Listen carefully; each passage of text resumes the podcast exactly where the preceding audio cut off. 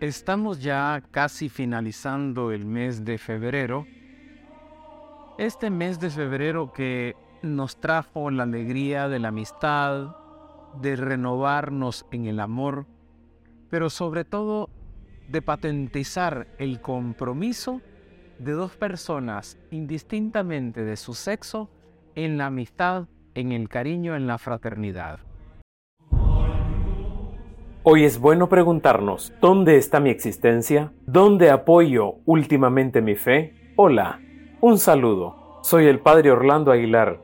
Este espacio es para escuchar mensajes espirituales a la luz del Evangelio, consejos y reflexiones sobre el diario vivir. En palabras de San Ignacio de Loyola, dame tu amor y gracia, que eso me basta. Comenzamos. Como siempre, quiero comenzar con un ejemplo sencillo y que dice así.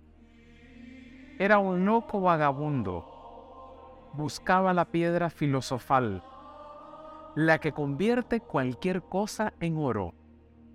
Había viajado por tierra y mar. Ya no tenía esperanza y sin embargo seguía buscando. Una tarde desesperado caminaba por la playa del mar cuando un niño de pronto le preguntó, ¿Dónde encontraste esa cadena de oro reluciente la que te sirve de cinturón? El vagabundo se sobresaltó con que su gran sueño se le había cumplido. Pero, ¿dónde, cuándo se había convertido su cadena de hierro en oro? ¿Dónde, cuándo había alcanzado la meta de tantas ilusiones? Él se había acostumbrado a recoger piedras, a tocar con ellas su propia cadena de hierro y luego a desecharlas, sin fijarse si había tenido lugar la transformación. Ahora resultaba que había hallado la piedra filosofal, la que convierte cualquier cosa en oro, y sin saberlo la había tirado. El sol se ponía en el cielo convertido en oro, el pobre hombre resolvió reandar todos sus pasos para reencontrar el tesoro tirado.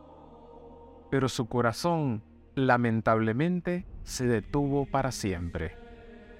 Y en paralelo a los evangelios de Mateo, Lucas, al Salmo 119, que nos dicen, donde está tu tesoro, ahí está tu corazón.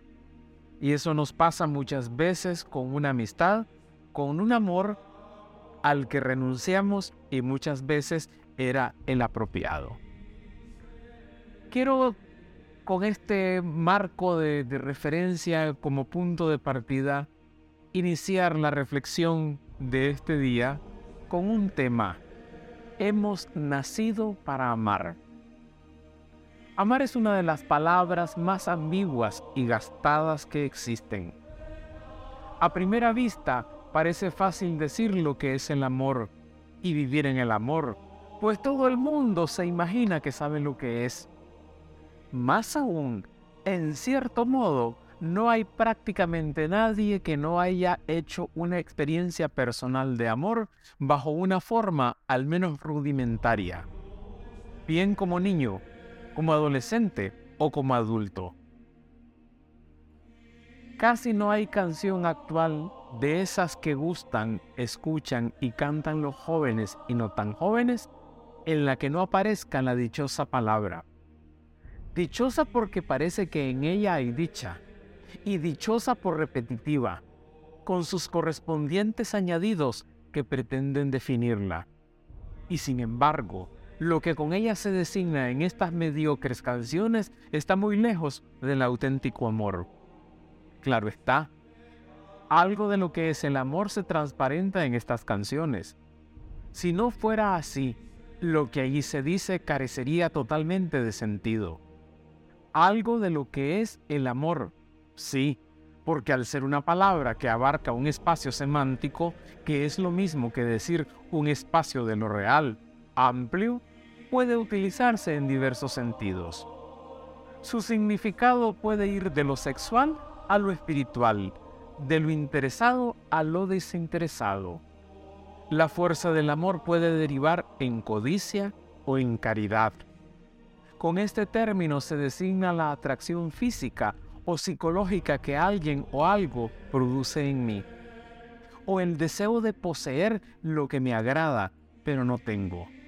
Pero puede designar también la compasión que siento hacia el débil o el necesitado, o la entrega de mi tiempo, de mis bienes e incluso de mi persona a una causa justa o a una persona explotada, perseguida o maltratada. O también el perdón que otorgo a quien me ha ofendido. En suma, con la palabra amor designamos actitudes y comportamientos, no solo bien distintos, sino a veces incluso incompatibles. Amor al dinero, amor al pobre. El amor abarca un campo tan amplio como el que va del interés al desinterés. De ahí que según cual sea la idea que uno se hace del amor, puede considerar que la idea que otros tienen es o bien una profanación o bien una mistificación irreal del amor. Y aquí valdría la pena preguntármonos, ¿de dónde nace el amor? El amor es la fuerza fundamental que pone en movimiento las otras fuerzas del ser humano las estimula o las paraliza, las dirige hacia lo bueno y constructivo o hacia lo malo y destructivo. El amor es el destino de toda persona, aquello por lo que el ser humano se siente realizado o fracasado.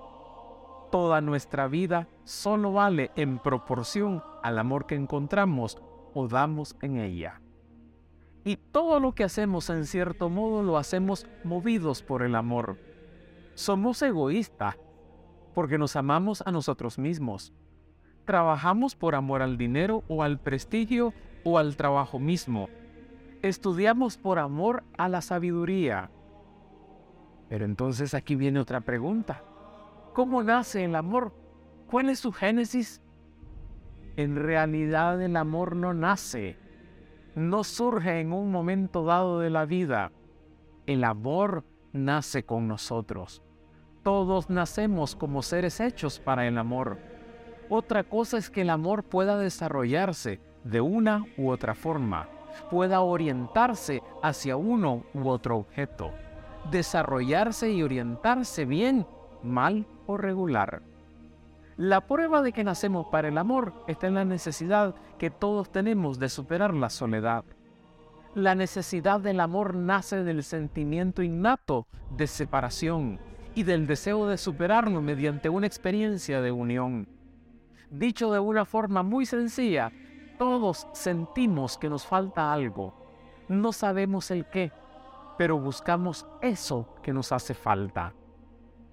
El niño, por ejemplo, en cuanto deja el seno materno, siente su falta y por eso busca la piel y los pechos de la madre. Todos en muchos momentos de la vida aún estando rodeados de personas, sentimos una angustiosa sensación de soledad. Y para huir de ella, buscamos esa mano amiga que nos haga sentir acompañados. Nos falta, como dice la sabiduría popular, nuestra media naranja. Y aquí me imagino que muchos en este momento se estarán riendo o estarán diciendo, es verdad, el remedio a la soledad está en el amor, apertura hacia los otros, acogida de los otros, enlace mutuo. Nosotros, el hombre, la mujer, ha de redescubrir en sí mismo la imagen perdida del Dios Trinitario. El Dios Trinitario es la respuesta a nuestra angustia.